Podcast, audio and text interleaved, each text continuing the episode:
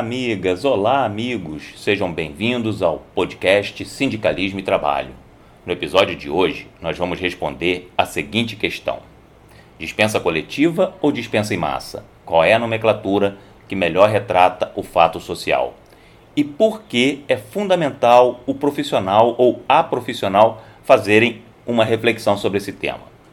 Nós sabemos que a expressão dispensa em massa no Brasil ganhou muita força em 2009, no famoso caso da Embraer. O chamado caso da Embraer foi a primeira vez que houve uma intervenção realmente expressiva da Justiça pela negociação prévia coletiva diante da possibilidade de dispensa de uma coletividade de trabalhadores.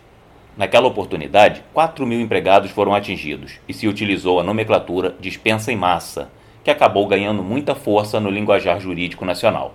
Tanto que o STF, na tese de repercussão geral número 638, se referiu à dispensa em massa, a exemplo do que já havia feito a Justiça do Trabalho. Até se compreende que naquela época, pela novidade e impacto numérico das pessoas atingidas, fosse utilizada aquela expressão. Mas o fato é, a nomenclatura dispensa em massa não é utilizada no direito comparado ou na própria CLT. E sabe por quê? Porque a expressão dispensa em massa traz a falsa ideia da necessidade de que sejam atingidas um número expressivo, um número muito grande de trabalhadores para que seja considerado uma dispensa em massa. E isso pode prejudicar a própria tutela da negociação coletiva. Tanto que algumas decisões judiciais vêm afastando a necessidade de negociação coletiva sob o argumento de que não se atingiu uma massa expressiva de trabalhadores. Mas será? E é isso que nós vamos tratar agora.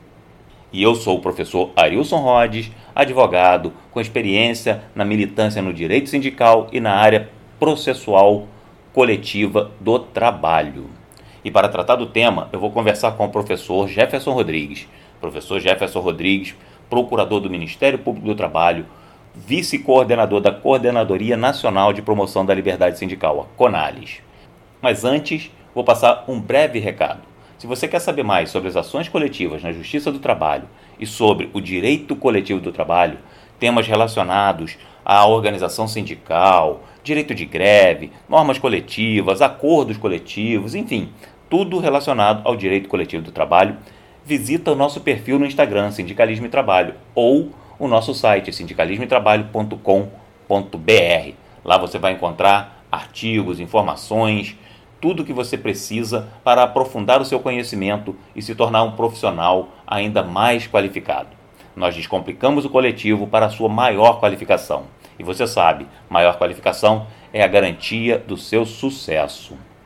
Professor Jefferson, dispensa coletiva ou dispensa em massa? A forma faz diferença ou é simplesmente um preciosismo jurídico? Olá, professor Arilson. Olá, amigas e amigos do podcast Sindicalismo e Trabalho. Essa é uma questão, professor, que não é mero preciosismo. Responder se com a melhor utilização, melhor terminologia, dispensa coletiva, dispensa em massa, é um pressuposto necessário, aliás, à proteção dos direitos sociais. E nós vamos verificar isso aqui. Isso porque a primeira coisa que tem que ficar em mente é que a dispensa coletiva ela para sua caracterização, ela não pressupõe o atingimento de uma massa ou multidão de trabalhadores. Em outros termos, a retratação desse fenômeno social, desse fato social, está no impacto causado pela coletividade da dispensa, não necessariamente na sua massividade. É evidente que o maior número de trabalhadores vai causar um impacto maior na sociedade, mas para a caracterização do fato social de dispensa coletiva, não é necessária uma massa de trabalhadores. E da onde você está tirando isso, professor Jefferson? E se você for olhar, se nós formos lá olhar o direito comparado, porque o artigo 477A da CLT ele não diz a respeito desse tema, é, você vai verificar, que em Portugal, por exemplo, lá no Código de Trabalho Português, ele, ele diz que o despedimento coletivo, ou seja, a dispensa coletiva, é aquela que atinge dois a cinco empregados num período de três meses, a depender do porte da empresa, né, micro, pequena, média ou grande. Em Angola, a dispensa coletiva é aquela que envolve a extinção ou transformação dos postos de trabalho que afetam cinco ou mais trabalhadores. Está lá no artigo 238 da Lei Geral de Trabalho angolana. Na Espanha, da mesma forma, você tem lá uma relação de percentual: 10% de trabalhadores de emprego até 100 empregados, 10% de trabalhadores de emprego que possuem 100 a 300 empregados. E aí vai. Você também tem na Itália, na Alemanha, na Argentina, no Peru. Portanto, tecnicamente, para exprimir uma dispensa coletiva, não era sentido restringir o fenômeno à ideia de massa. E também a OIT, Organização Internacional do Trabalho, ela caminha nesse sentido. A OIT ela não dispõe de uma convenção específica sobre dispensa coletiva, né? mas há duas recomendações paradigmáticas a respeito desse tema, que é a recomendação 166 sobre término da relação de trabalho, de 1982, e a recomendação 163 de 1981 sobre a promoção da negociação coletiva. E todas as duas falam em dispensa coletiva e não dispensa em massa. Também, ainda no direito comparado, nós temos lá a diretiva 9859 da, do Conselho da União Europeia, que utiliza também a terminologia dispensa coletiva. É importante, professor, e aí, advogados e advogadas que operam na área trabalhista, é, deixa claro e ficar claro que a linguagem, algumas vezes, ela pode não ser adequada o suficiente para retratar em seus contornos todos os seus contornos uma realidade social. Mas certamente, se ela for repetida e de maneira acrítica, ela pode criar uma imagem figurativa que oculta ou desconstrói a própria realidade. E um exemplo disso é que, apesar do STF, na tese de repercussão geral número 638, decidir pela negociação coletiva prévia, existem algumas decisões ou posicionamento que excluem a proteção social dos trabalhadores sob o argumento de a dispensa coletiva não atingir uma massa de trabalhadores, ou seja, só dizem que há necessidade de negociação coletiva prévia quando a dispensa atingir uma massa de trabalhadores. Esse, é, essa tese, essa argumentação, ela não tem fundamento jurídico nacional, porque não há legislação que diga esse, esse, aspecto. E não obstante, se a gente for lá no artigo 8 da CLT, é, ele deixa claro que na falta, de, na falta de legislação, de legislação a respeito desse tema, você pode utilizar sim o direito comparado. Né? Então, a forma como se diz, professor Arilson, ela faz toda a diferença.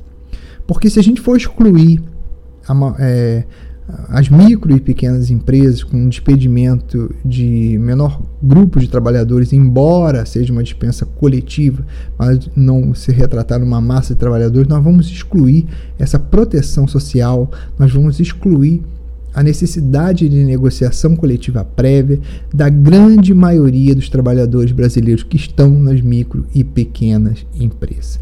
Então, como eu disse, a linguagem ela pode ideologicamente promover essa desproteção social, extraindo o sentido incorreto pelo uso repetido dessa nomenclatura inadequada. E porque, como visto, a dispensa não pressupõe, a dispensa coletiva não pressupõe necessariamente o atingimento de um número elevado, de uma massa de trabalhadores. E por isso que eu digo sempre, né?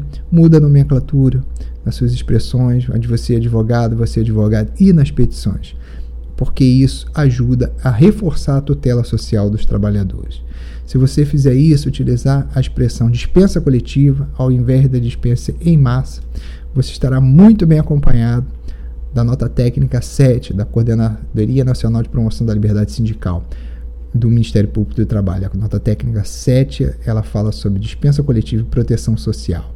Também estará muito bem acompanhada da OIT e do próprio direito comparado, que também utiliza as expressões, a expressão dispensa coletiva e não dispensa em massa. E se você for ainda muito positivista, pode ficar tranquilo, porque você estará acompanhado também do artigo 477A da CLT, que também fala em dispensa coletiva.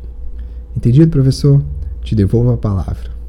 Obrigado, professor Jefferson. Obrigado por suas palavras, obrigado pelos seus esclarecimentos. E você que gostou do conteúdo desse podcast, lembre-se de compartilhar com quem você acha que se interessa pelo tema Direito Coletivo do Trabalho. Visite o nosso perfil lá no Instagram, Sindicalismo e Trabalho, e no site sindicalismoetrabalho.com.br.